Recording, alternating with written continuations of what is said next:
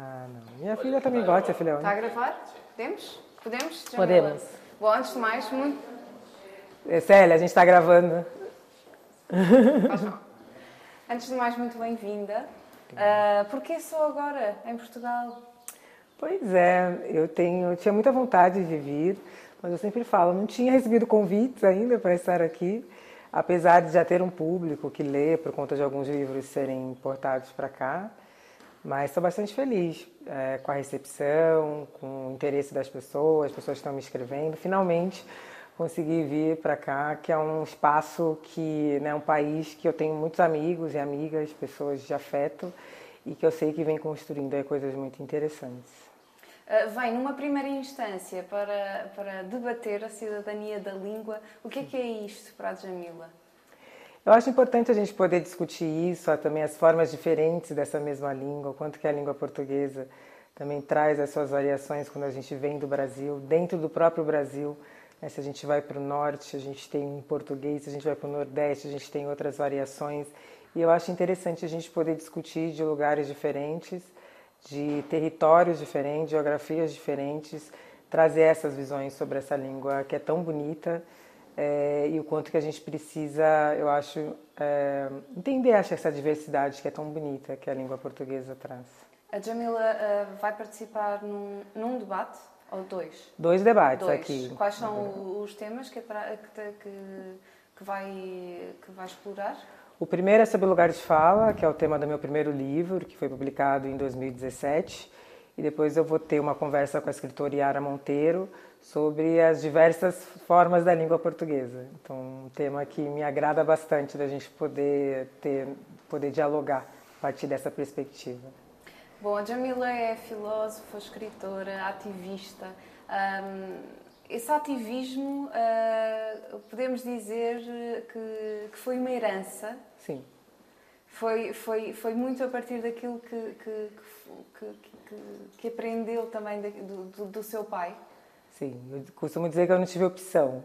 Cresci numa família em que meu pai era ativista e desde muito cedo eu e meus irmãos, eu tenho dois irmãos e uma irmã, eu sou a mais nova de quatro irmãos, eh, fomos inseridos dentro desse ambiente. Meu pai foi estivador no Porto de Santos, era sindicalista, foi um dos fundadores do Partido Comunista em Santos, que é a cidade onde eu nasci, e também ativista do movimento negro. Então, desde cedo esses debates eram feitos dentro de casa. Meu pai ele incentivava muito a gente a ler, a estudar, dizia que a educação era o único caminho. Então, a gente não tinha muito por onde correr. A gente tinha que seguir ali, entender o que significava vir da classe trabalhadora, o que significava sermos negros.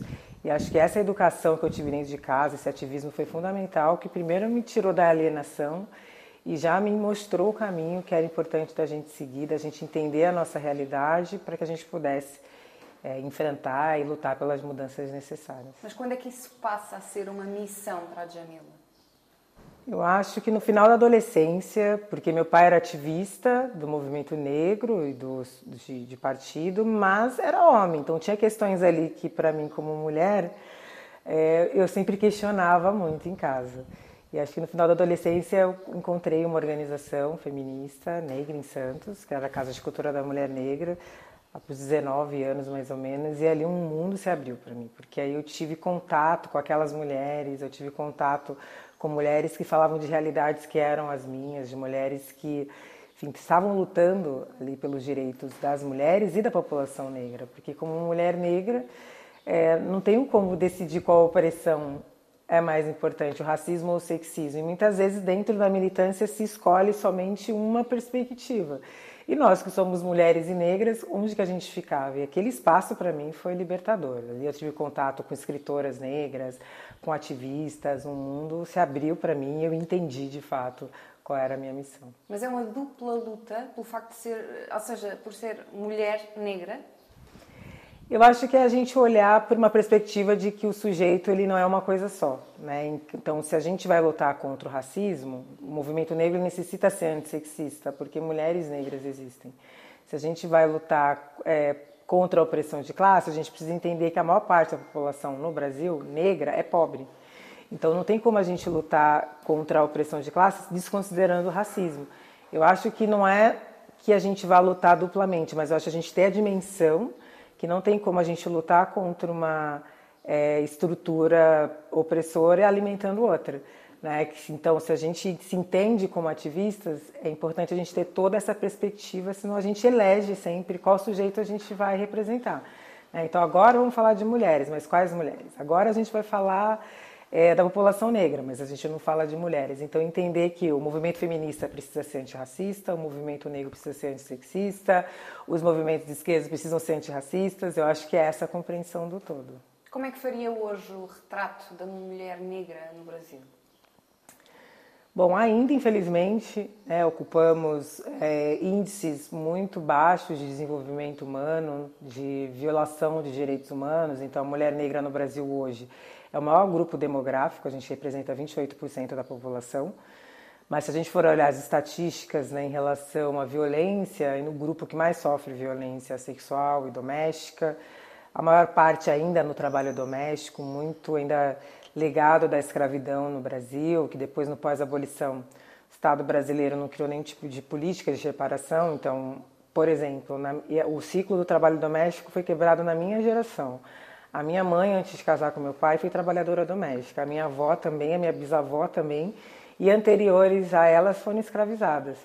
Então, acho a falta de é, de se assumir o racismo no Brasil, e o Brasil durante muito tempo negou, né, enquanto Estado, a existência do racismo, colocou a população negra em geral e a mulher negra em particular numa situação de que a gente não conseguia romper ciclos né, de exclusão, a gente não conseguia ter mobilidade social. Então ainda enfrentamos uma série de violências, mas por outro lado, eu também acho que é importante olhar para a mulher negra como sujeito da história. Por outro lado, também mulheres organizadas, mulheres organizadas em movimentos, é, institucionalmente, na política institucional, lutando por mudanças. Eu acho que também é importante olhar a mulher negra no Brasil por essa perspectiva do protagonismo de mulheres que estão lutando por um outro projeto de Brasil. Com mais consciência. Com mais consciência, com certeza. Porque esse mito da democracia racial no Brasil foi muito danoso para a gente, né? essa negação do racismo. E isso dificultou que o brasileiro também tivesse compreensão do que é o racismo. Então, acho que os, os, movimentos negros, e muitos deles com protagonismo de mulheres, foram fundamentais para esse trabalho educador no Brasil. Acho que o movimento negro, como a Nilma, Nilma Gomes fala, uma intelectual brasileira, é um movimento educador também. E que pautou políticas públicas no Brasil, que foram fundamentais. Então, as mulheres negras foram muito importantes para isso, para pautar políticas públicas para a população negra. Uh, falou da questão da, da, da escravatura e desse, desse passado. Um, de alguma forma, Jamila responsabiliza uh, a história e o papel de Portugal uh, no Brasil para essa construção daquilo que, que depois veio a ser o racismo no vosso país? Ah, com certeza. As consequências da colonização né, são tão estruturadas no Brasil. Né? O Brasil foi o último país das Américas a abolir a escravidão. Então foram quase quatro séculos de exploração da mão de obra negra e isso fez com que é, se criasse um processo de empobrecimento, né, de pauperização da população negra. Significa que durante quase quatro séculos o Brasil foi colônia de exploração e as consequências ainda estão muito marcadas no nosso país, é, sobretudo porque no pós-abolição também não foi pensada políticas de reparação para a população negra. Então a gente está dizendo que durante quase quatro séculos é, a população negra no Brasil não era se, sequer sujeito, né? nós éramos objetos, famílias negras eram separadas e trabalhando para a construção da riqueza né, de, de Portugal e da população branca que estava no Brasil. Então acho que é muito importante a gente falar isso pela perspectiva da responsabilidade, da gente entender essas consequências é, e de como que isso ainda reflete na forma como o Brasil é, ainda trata essas populações negras e indígenas, né, que é importantíssimo também da gente falar. Então, acho que para discutir a questão da colonização, a gente precisa discutir por essa perspectiva da responsabilidade. É, não é uma perspectiva da culpa, porque acho que a culpa não leva a gente à ação, a culpa só leva à inércia. Eu acho que precisa existir o reconhecimento e, a partir do reconhecimento, a responsabilização. E há ressentimento?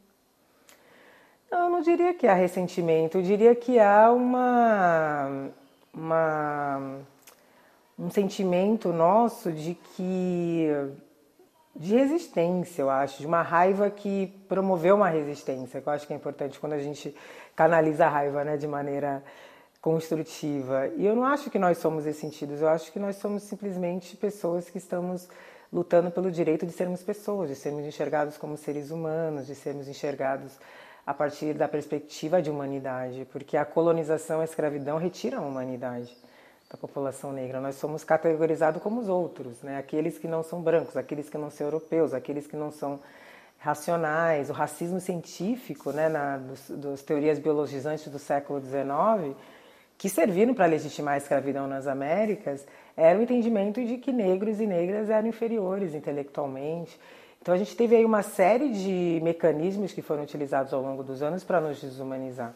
É, então eu acho que até se tivesse ressentimento, tá tudo bem, né? Devido a tantas coisas que passamos, mas eu prefiro discutir na perspectiva política, na perspectiva da responsabilização, na perspectiva das políticas de reparação. Eu acho que é importante sempre discutir na perspectiva do projeto que a gente quer para o Brasil, de um projeto de fato que inclua as populações negras e indígenas como dignas de direitos.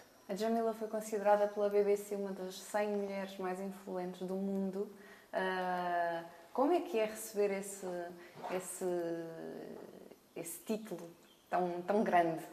Eu fiquei bem surpresa, na verdade. Isso foi em 2019.